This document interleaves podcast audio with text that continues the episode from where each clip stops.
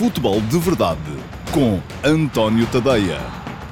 Olá, muito bom dia a todos e sejam bem-vindos ao Futebol de Verdade de sexta-feira, dia 7 de maio de 2021, última edição da semana do Futebol de Verdade, um, sendo que amanhã há Q&A. Portanto, não houve na semana passada, porque havia jogos um, envolvendo os eh, principais candidatos ao título na sexta-feira à noite. Desta vez isso não acontece e, portanto, como se sabe, o Márcio Rocha já me está não, não vai. Eu creio que não, não se vai falar muito de arbitragem hoje, até porque não há muitas dúvidas relativamente aos lances uh, do jogo de ontem. Dizia-me o Márcio Rocha que hoje ia ser só arbitragem, mas acho que não. Bom, estava a dizer que, uh, como isso não aconteceu uh, ontem, não tivemos ontem, não, não teremos hoje à noite jogos entre os principais candidatos ao título. e isto permite perfeitamente que eu faça, que eu gravo o Q&A na sexta ao final da tarde, para que ele possa depois ser uh, difundido no sábado ao meio-dia e meia, que é a hora tradicional do uh, eh, QA. Ora, muito bem. Assim sendo, já sabem, as perguntas que deixarem hoje podem ser aproveitadas para o QA de amanhã, uh, tal como as perguntas desta semana toda e tal como as perguntas da semana passada. Vamos ter um QA com perguntas de duas semanas consecutivas, portanto, muita coisa e muita coisa diferente, certamente para falar. Hoje o tema principal é, como não podia deixar de ser, o Benfica-Porto de ontem. Foi uh, o último, o penúltimo clássico. Ainda vamos ter um derby. O derby também é um clássico. Uh, nem todos os clássicos são derbys, mas uh, todos os derbys são clássicos. O Nelson Barreiros...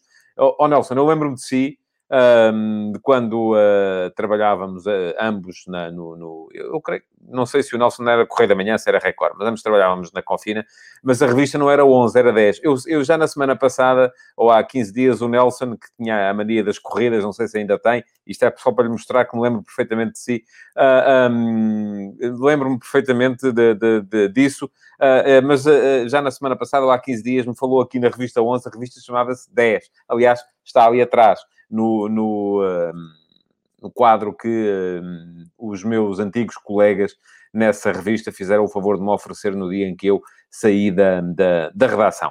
Bom, vamos então falar de futebol, que é para isso que aqui estamos. E desculpe lá, Nelson, a correção, mas como já é a segunda vez uh, que fala no, no, no tema, achei que devia uh, retificar. E, e, a 11 era outra, era a revista francesa uh, que foi uma das minhas grandes inspiradoras no meu, na minha infância. Eu comecei a ler a 11 uh, assim que pude, assim que os dois aninhos ou três de francês no liceu me permitiram, com 12, 13 anos, um, comecei a saber sobre futebol internacional através da 11, que depois se transformou em 11 Mundial. Foi perdendo qualidade também ao longo dos tempos, mas uh, a saudosa revista 11 dos anos 70 e 80 era uma das melhores coisinhas que havia para se ler sobre futebol um, nessa, nessa altura. O Alex Jesus diz que estranho, tenho ideia da revista ser 11. Não é, está ali atrás, está a ver, ó.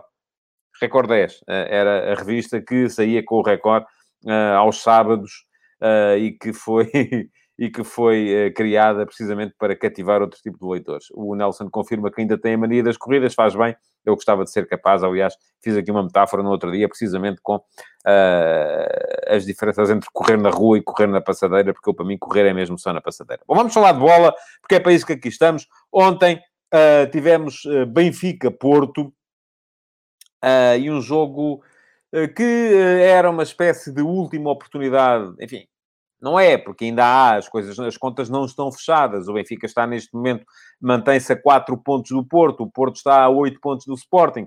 Ambos podem, obviamente, aspirar a subir ainda na classificação, mas aquilo que me parece é que era a última oportunidade real de poderem ainda mexer com aquilo que vai ser o futuro do campeonato. O Porto ganhando Uh, sabia que mantinha os seis pontos para o Sporting, impossibilitava desde já uh, que o Sporting... Impossibilitava, não impossibilitava, porque se o, uh, se o Porto não ganhasse ao Farense e o Sporting ganhasse ao Boa Vista na terça-feira, podia ser na mesma campeão. Mas à partida, presumindo que o Porto ganhava ontem, ganhava ao, ao Farense, mantinha os seis pontos de distância, reduzia para três com o jogo a mais, impossibilitava a ideia do Sporting ser campeão já na terça-feira e mantinha acesa, ou mais acesa, a esperança de ganhar o campeonato. O Benfica, ganhando também, reduziria para um ponto a desvantagem para o Porto no segundo lugar, e o segundo lugar é importante este ano. Porquê? Porque dá acesso direto à Liga dos Campeões. Enfim, o ano passado também era. O ano passado era porque dava acesso à pré-eliminatória. Uh, e uh, uh, enquanto o terceiro tinha que ir para a Liga Europa. Neste ano é, é, estamos um bocadinho mais à frente, porque subimos no ranking da UEFA.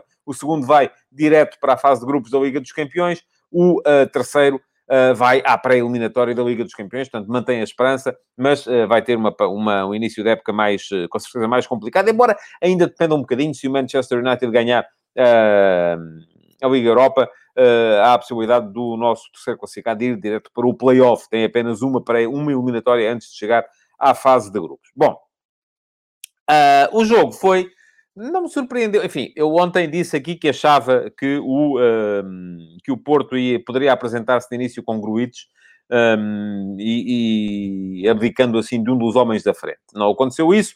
Não vou dizer que o Sérgio Conceição me surpreendeu porque fez aquilo que era uh, o 11 mais óbvio. Uh, era o 11 que toda a gente, ou que muita gente estava à espera, porque é o 11 em que não havendo Corona entra Luís Dias, Otávio deriva da meia esquerda para a meia direita e uh, o Porto uh, acabou por entrar no seu esquema habitual, com a sua identidade habitual, e quando assim é, não há de facto nada a dizer. Quanto ao Benfica também, aquilo que se estava à espera, o 3-4-3, e aquilo que se viu no início do jogo foi um jogo de encaixe, um, e esta foi a parte da leitura do jogo do Jorge Jesus no final com o qual eu concordei é que tem a ver com a primeira parte do jogo. Acho que o Jorge Jesus viu muito bem o jogo na primeira parte, já não viu o mesmo jogo que eu na segunda, mas isso, enfim, lá com ele.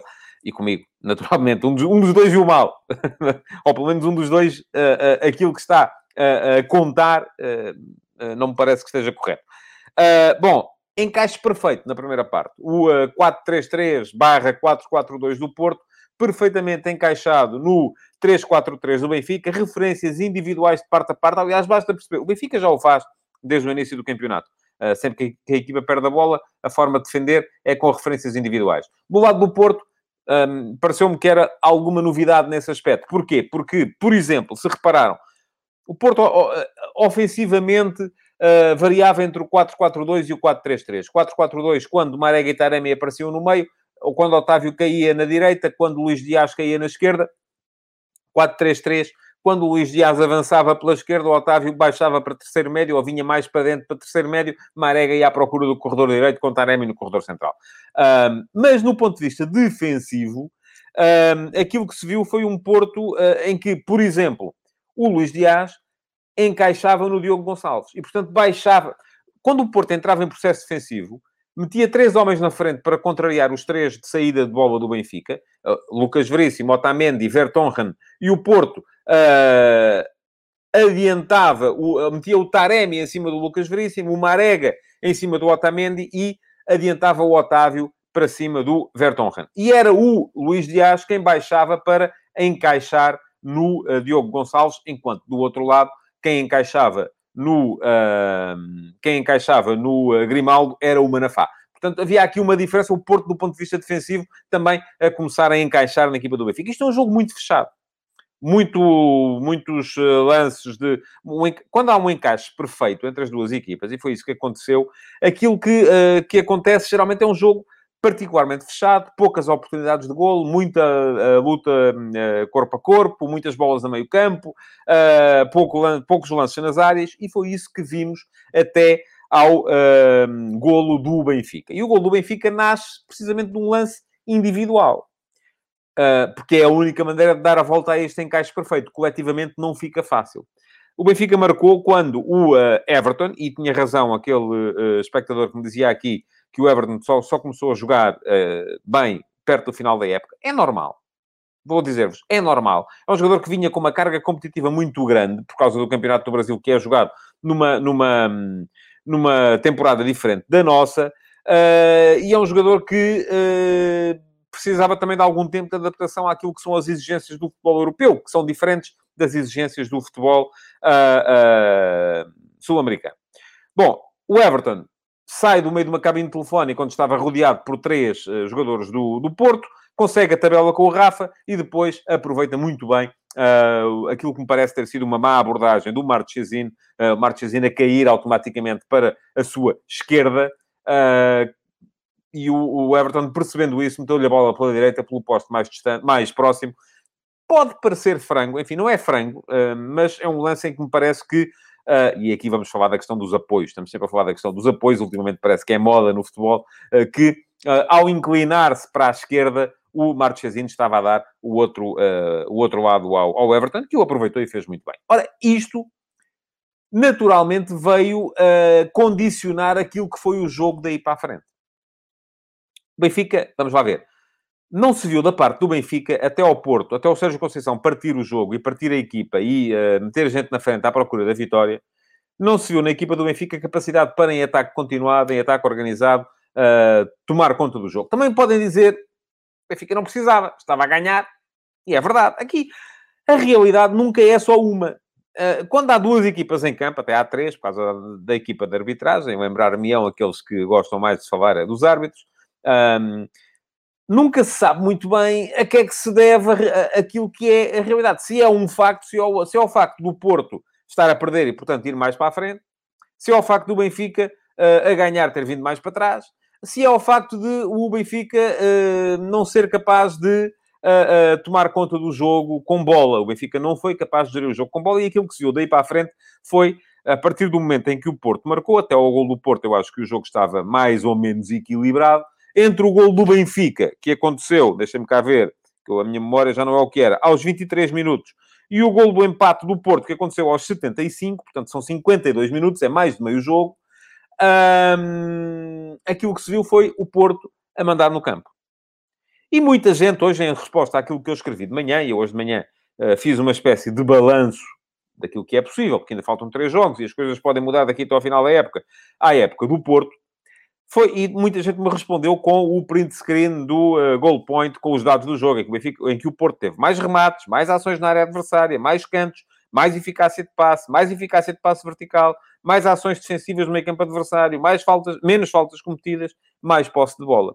Ora bem, isto só vem provar, porque este, há muita gente que me mandou este, este, e não foi só um, nem foram só dois, nem foram só três, é muita gente, uh, que me mandou este, este quadro, mas não repararam no que está lá em cima. Nos cantinhos do quadro aparece uma coisa que é o XG. O XG, que eu falo aqui de vez em quando, uh, que é o índice de golos esperados, expected goals, um, mostra um Benfica muito pobre, 0.3 de XG, ou seja, em condições normais, uh, as situações de que o Benfica foi capaz de criar serviriam para marcar 0,3 golos, portanto, arredondando, era zero, basicamente. E o Porto uh, tem um XG que, para este domínio todo, é de 1.2. Ou seja, em condições normais, e arredondando também, o Porto devia ter marcado um golo. Foi aquilo que marcou. Portanto, aquilo que me pareceu a mim é que o Porto teve muito domínio para aquilo que, na verdade, criou. Foi um Porto dominador, um Porto com bola, um Porto a jogar no meio campo do adversário durante a maior parte do jogo, mas sempre com dificuldades na criação. E o Benfica, é isto diz o Duarte Veríssimo. O que é que o Benfica... O Benfica só criava perigo num tipo de situação, que era canto favorável ao Porto. Canto para o Porto, bola uh, uh, rechaçada, bola no Rafa, Rafa a correr, tuca, tuca, tuca, tuca, por aí afora, até uh, chegar à frente e ou ganhava uma falta ou criava uma situação de desequilíbrio porque o Porto estava todo na frente. É pouco para aquilo que o Benfica uh, investiu e para aquilo que o Benfica podia, de facto, ter uh, construído durante esta, durante esta temporada. Ontem, o jogo de ontem, nesse aspecto, foi um bocado o espelho, e é por isso que o título deste futebol de verdade é este, foi um bocado o espelho daquilo que foi a época do Benfica, mas também daquilo que foi a época do Porto. Eu sobre isso escrevi, hoje de manhã, no último passo, porque me parece que, uh, se compararmos, por exemplo, uh, com aquilo que foram as épocas dos títulos de Sérgio Conceição no Porto, há uma utilização uh, maior de mais jogadores nas épocas em que o Porto ganhou. O Porto este ano centrou-se muito nos 11 que, uh, que foram mais utilizados e que é o 11 base da equipa do Porto. Enfim, é o 11, base, é o 11 que jogou ontem, com exceção do Corona e do Luís Dias. Portanto, é o 11 que jogou ontem, saindo o Dias e entrando o Corona. Todos têm mais de 2.500 minutos de utilização. Estão cansados. Vê-se que estão cansados. Não consegue o Porto criar, uh, uh, surpreender os adversários, porque os adversários já conhecem aqueles 11 jogadores de gingeira. Atenção, o Luís Dias é o segundo, é o 12 segundo jogador. E é um jogador que tem um, há, está perto dos 1500 minutos, portanto tem quase 1000 minutos de distância para o menos utilizado dos 11. E depois, com a utilização mais ou menos razoável, só o Diogo Leite, porque não há mais ninguém. Ora, os, os foco, as equipas do Porto, dos títulos de Sérgio Conceição, tiveram sempre 15, 16, 17 jogadores acima dos 1500 minutos. Isso não vai acontecer este ano. Porquê? Porque se espremeu demasiado aqueles jogadores. E dir-me-ão, ah, mas o Porto não tem mais. Pois, mas não tem mais. Eu acho que tem. Ah, mas o Porto, quando tentou rodar, aquilo deu, deu buraco, foi contra a Bessade e contra o Boa Vista. É verdade. Porque a questão é, a rotatividade não se faz, olha, hoje vamos meter os suplentes. Não, a coisa tem que ir sendo se olhássemos para o plantel do Sporting, por exemplo, no início da época, e vos falassem no Gonçalo Inácio, no Tiago Tomás, no Nuno Mendes, uh, no, uh, no, no, no, próprio Pedro Porro, que vinha de uma série de dois anos com muitas lesões e sem jogar, uh, no Luís Neto, gente diria, pá, mas isso é um plantel fraco. A questão é que eles foram rodando, foram jogando, e o Sporting também não precisou de cansar tanto os seus jogadores, também é verdade. Mas também aí está, a realidade, volto a dizer, nunca é fruto só de uma circunstância, aquela que nos dá jeito para a argumentação. O Sporting não precisou de rodar tanto os seus jogadores, mas também não tinha os milhões da Champions, não teve nos últimos anos os milhões da Champions para poder apetrachar o seu plantel para jogar tantas vezes. Portanto, aqui, enfim, isto é um bocado um, um, um círculo vicioso que uh, uh, não tem, uh, do meu ponto de vista, muita razão uh, aqueles que argumentam no sentido contrário do meu, mas pronto, eu tenho que defender a minha ideia, não é? É para isso que eu aqui estou. Portanto, aquilo que me... eu hoje escrevi sobre o tema, quem quiser ler o último passo de hoje é sobre a gestão do, do, do grupo do Porto, Uh, está em antoniotadeia.com. Uh, quem quiser dar um salto ao meu Instagram, antonio.tadeia, e seguir-me, uh, já sabe que nas minhas stories, todos os dias, de segunda a sexta-feira, há uma sondagem. Há a possibilidade de dizerem de vossa justiça. A pergunta de hoje é muito simples, é se o Porto devia ter rodado mais a equipa durante a época. E neste momento, uh, 67%, e estamos com os 150 votos uh, que são habituais ao meio-dia, um, neste momento, aquilo que há para dizer é que 67% de vocês optaram pela opção, claro, estão mortos, mortos entre aspas, como é evidente, e 33% optaram pela opção uh, nunca não têm plantel. Portanto, já sabem, podem dar um salto ao meu Instagram, António Tadeia, votar na sondagem de hoje e se passarem a seguir-me, depois aparece lá naquele círculozinho lá em cima uh, no uh, Instagram, todos os dias, de segunda a sexta-feira, por volta das nove da manhã, entra a sondagem do dia e uh, podem dizer de vossa justiça e dar a vossa opinião, fazê-la contar. Bom, continuando com o jogo. Um, o jogo ia nisto. Porto dominador, mas sem capacidade de criação. Benfica submisso e só a sair da toca em contra-ataques, em ataques rápidos, quase sempre a seguir a bolas paradas ofensivas do Porto. Até que o Porto marca. não, antes disso, antes disso há as substituições. Porquê? Porque elas foram feitas com ideias diferentes. Aos 68 minutos, o Benfica troca Gabriel por Weigl, e sai Weigl porque já tinha amarelo e Jorge Jesus, enfim, não quis uh, não quis uh, abusar de, de, de, do Weigl nesse aspecto. E Rafa por Tarado, porque Rafa é um jogador que, até por sofrer muitas faltas, poucas vezes chega ao final do jogo, adiantou o Jesus o Pizzi também para beneficiar, se calhar, de alguma melhor definição do Pizzi naquela posição. Reforçou mais o meio-campo, tirou um jogador mais ofensivo por outro que não é tão ofensivo e tentou controlar a vantagem. Respondeu o Porto um minuto depois. Marega por Tony Martínez, se calhar, lá está, Tony Martinez é um daqueles que eu acho que já devia estar a jogar mais e há mais tempo. Tem muito pouca utilização nesta, nesta época. E Zaidu por João Mário, mudando o Manafá da direita para a esquerda e entregando ao João Mário a responsabilidade de fazer todo o corredor, porque o Otávio, que estava a fazer ali um bocadinho meia-direita, acabou por assumir mesmo um papel no corredor central. Um, isto aconteceu aos 69 minutos. O Porto marcou aos 75, 6 minutos depois. Jogada em que o João Mário é importante porque é ele que vai à linha de fundo fazer o cruzamento. Empata ao Porto e o jogo muda naturalmente.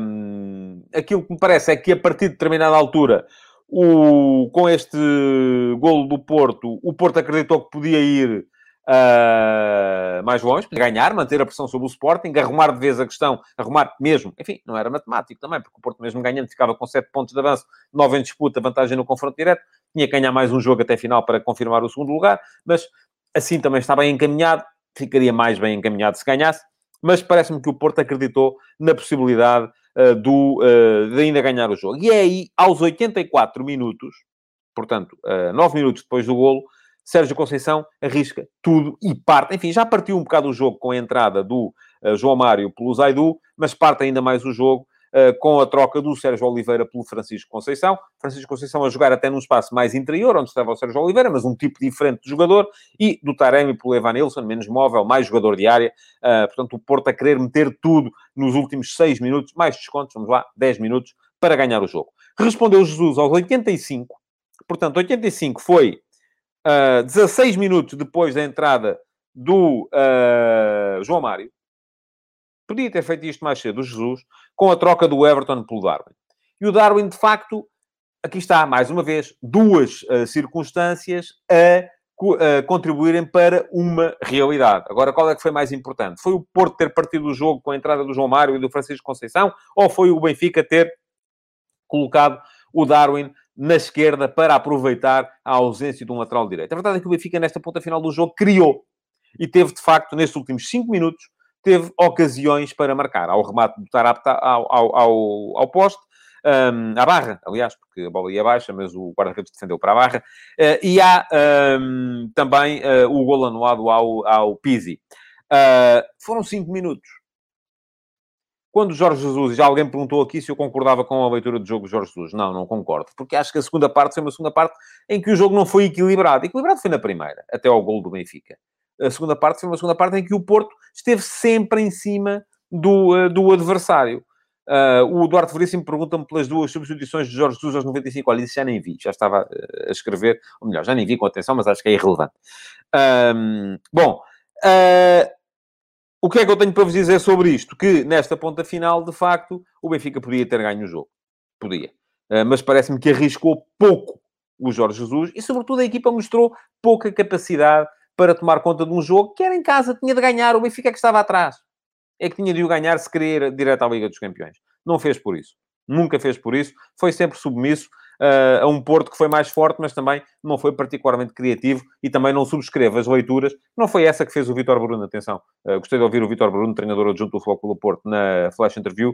Um, mas uh, já vi muita leitura. Aliás, aquelas pessoas que mandaram o gráfico do, do Goal Point um, com gente a dizer que, uh, que o Porto e tal dominou. Dominou, mas não criou. Também não fez o suficiente para ganhar o jogo. Apesar do maior domínio do, do, do, do Porto, eu aceito perfeitamente o empate como uh, um resultado justo, precisamente porque ocasiões de gol, enfim, há alguns cruzamentos do Porto, há um bom remate do Marega, mas o Benfica também tem depois na ponta, na ponta final e, portanto, acho que o empate acaba por se aceitar. Muito bem. Ponto alto do programa. Arbitragem. Vamos lá. Não tenho muita coisa para dizer. Uh, mas os números vão começar a subir agora, porque eu vou falar do árbitro, do Artur Soares Dias. Uh, não tenho muita coisa para dizer. Acho que o Artur Soares Dias ontem foi salvo pelo VAR. De facto, cometeu um erro. Cometeu, do meu ponto de vista, um erro que é grave. Uh, devia ter mostrado cartão vermelho ao Pep ao minuto 80, segundo cartão amarelo. Ah, por causa de um pisão no uh, Seferovic. Uh, eu sou daqueles que não acham que só porque é pisão tenha que ser amarelo, enfim, mas a verdade é que uh, se dá muito, uh, muito amarelo por isso, e dá-se quase sempre amarelo por isso, e o próprio Soares Dias, três minutos depois, deu um amarelo ao Seferovic, exatamente pela mesma razão, por causa de um pisão. Portanto, este é o erro, de facto, que o árbitro cometeu, devia ter mostrado um cartão, um segundo cartão amarelo ao Pep. eu vou falar, o Luís Manuel estava a dizer, ninguém fala do chapéu de cebolinha em que o árbitro anulou. Vou falar disso agora, Luís. Não anulou coisa nenhuma. Ponto 1. Um. O apito do árbitro soou muito antes do Cebolinha sequer uh, se aproximar da área e fazer o chapéu. Segunda questão. Na primeira parte, o Soares Dias fez exatamente a mesma coisa numa, bola parada que o Porto tentou marcar de forma rápida. Portanto, esqueçam lá isso, ponham de parte, uh, guardem na gavetinha das frustrações, porque não tem nada a ver, não há erro nenhum nesse aspecto. É, foi o critério do árbitro para este jogo, não queria livros marcados uh, de forma rápida e, portanto, não os admitiu. Nem para um lado, nem para o outro. Ponto final. Uh, alguém pedia que me colocassem outra vez este último comentário que falava na ida ao VAR do segundo amarelo, um, porque uh, não, não é assim que funciona. O protocolo não é esse. Podemos criar um protocolo. Foi o Pedro Esteves que me diz se é para possível expulsão, mesmo por segundo amarelo, devia ir ao VAR. Não, Pedro, está enganado. Não é assim. O VAR só se manifesta quando são lances de vermelho direto. Não está no protocolo. Podemos criar um protocolo diferente. Mas, para já, não é assim que acontece. Bom, vamos aos lances de VAR, porque o VAR, de facto, salvou o Arturo Soares Dias de fazer uma má, uma péssima arbitragem. Ainda assim teve aquele erro, mas uh, houve coisas uh, em que podia ter sido muito pior. Aos 45 minutos, marca grande penalidade de Manafá sobre Rafa. Uh, a falta é fora da área, não era penalti amarelo, era, era, era livre direto e expulsão.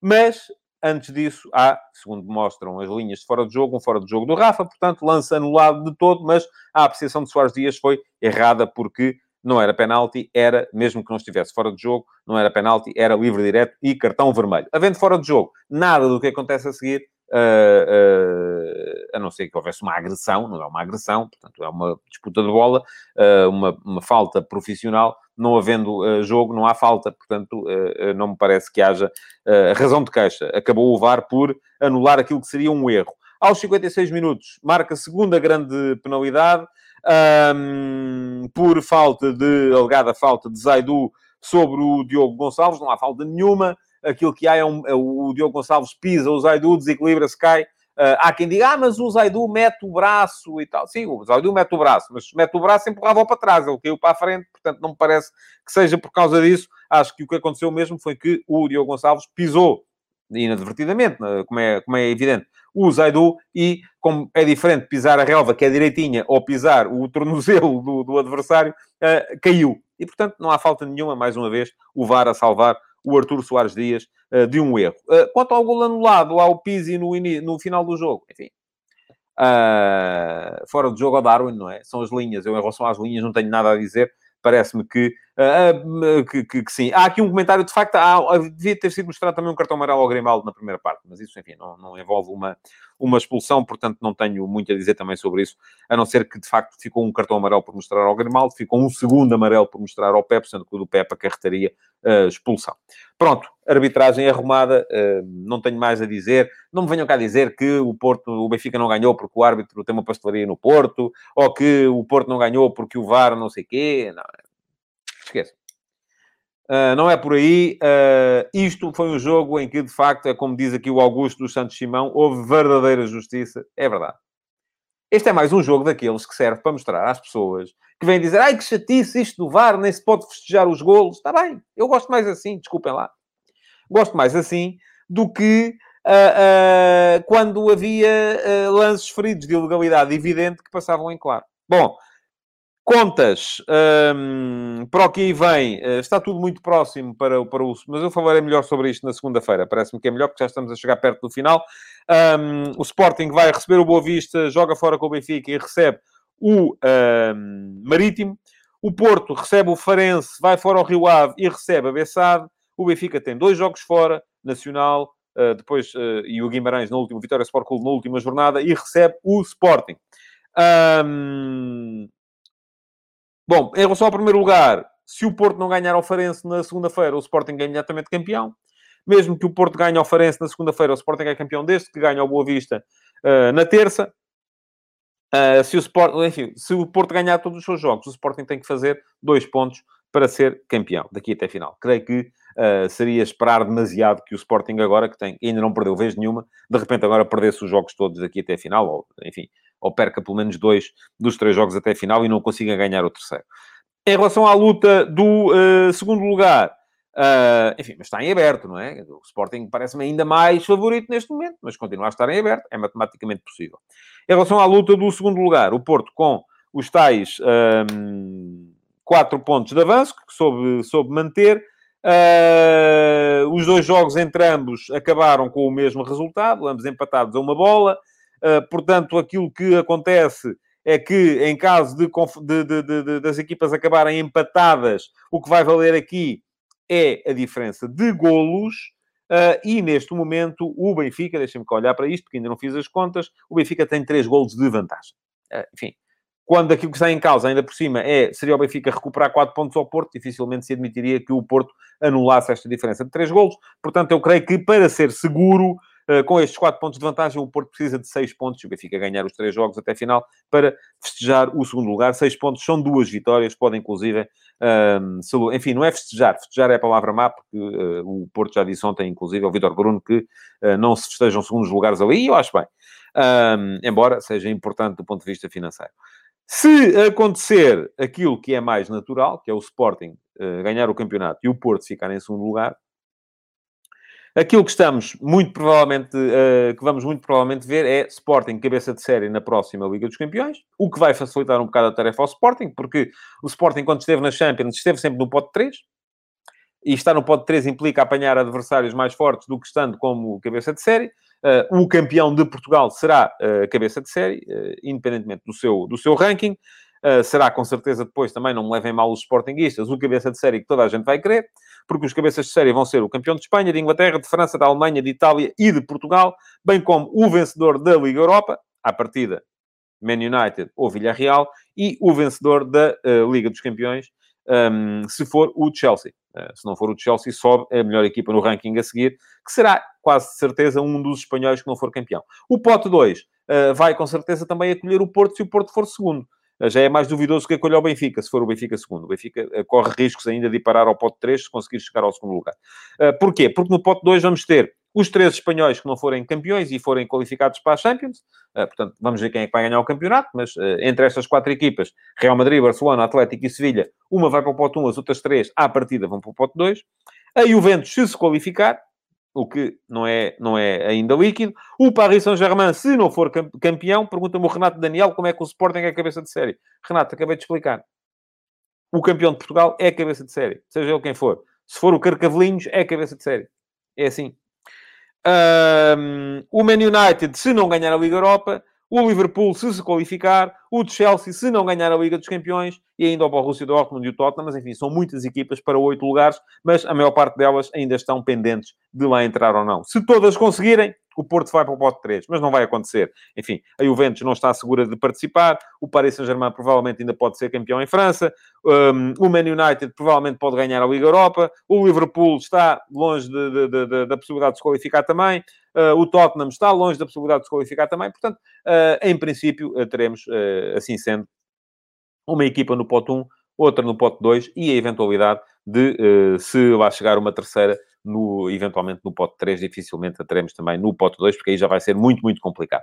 Pronto, ontem já sabem, e vou só pontuar isto para acabar, houve segunda mão das meias finais da Liga Europa, um, com a vitória, eu tinha dito aqui ontem, que a Roma ia ganhar ao Man United, e ganhou, embora com um gol já perto do final, por 3 a 2, uh, e, mas o Man United a passar para a final, como era de esperar, trazia um 6-2 da primeira mão, e com um empate a 0, uh, entre o Arsenal e o Villarreal, o Naemery ia conseguir a segunda bufetada de luva branca destas meias finais. A primeira tinha sido conseguida uh, por Thomas Tuchel, ao qualificar o Chelsea para a final e tornar-se o primeiro treinador da história a chegar à final por duas equipas diferentes em dois anos consecutivos, um, porque foi finalista com o Paris Saint-Germain no ano passado e é este ano com o Chelsea, e foi despedido do Paris Saint-Germain no inverno, portanto, uh, é despedido de um clube que não chega lá e consegue levar lá um outro clube. E agora a segunda bufetada de luva branca dada por Unai Emery, evening, uh, ao Arsenal, que o despediu também, e agora com o Villarreal consegue eliminar a equipa do Arsenal, deixando o Mikel Arteta no meio de uma crise extraordinária. Não se percebe como é que o Arsenal está como está. Uh, é uma equipa de meio da tabela na Premier League. Não vai estar nas competições europeias pela primeira vez em quase 30 anos na próxima, na próxima época e continua tudo em paz, porque Stanley Crónica, o uh, dono do clube, tem mais com que se preocupar, nomeadamente a contestação dos adeptos à sua liderança e a possibilidade de vir a vender o clube ou não. Veremos se isso vai acontecer, mas vai ser com certeza um dossiê, dois dossiês para serem reabertos neste verão. A possível venda do Arsenal, uh, porque há gente interessada, e uh, perceber se Mikel Arteta fica ou não no clube para mais uma época. Oh, Carla, não abuse. A Carla, a Carla Sofia estava a dizer que eu acertei um resultado tem acontecido com alguma frequência, hein? Tem acontecido com alguma frequência ultimamente. Qualquer dia ainda estou para aí a fazer totobola. Bom, muito obrigado por terem estado desse lado. Não se esqueçam que amanhã há Q&A uh, e que uh, podem ainda deixar perguntas uh, para a edição desta semana do Q&A, que vai ser uma edição dupla de duas semanas. Uh, Pedia-vos ainda que dessem um salto ao Instagram, António Tadeia, para poderem votar na sondagem de hoje uh, e que uh, deixem o vosso like e partilhem esta edição do Futebol de Verdade.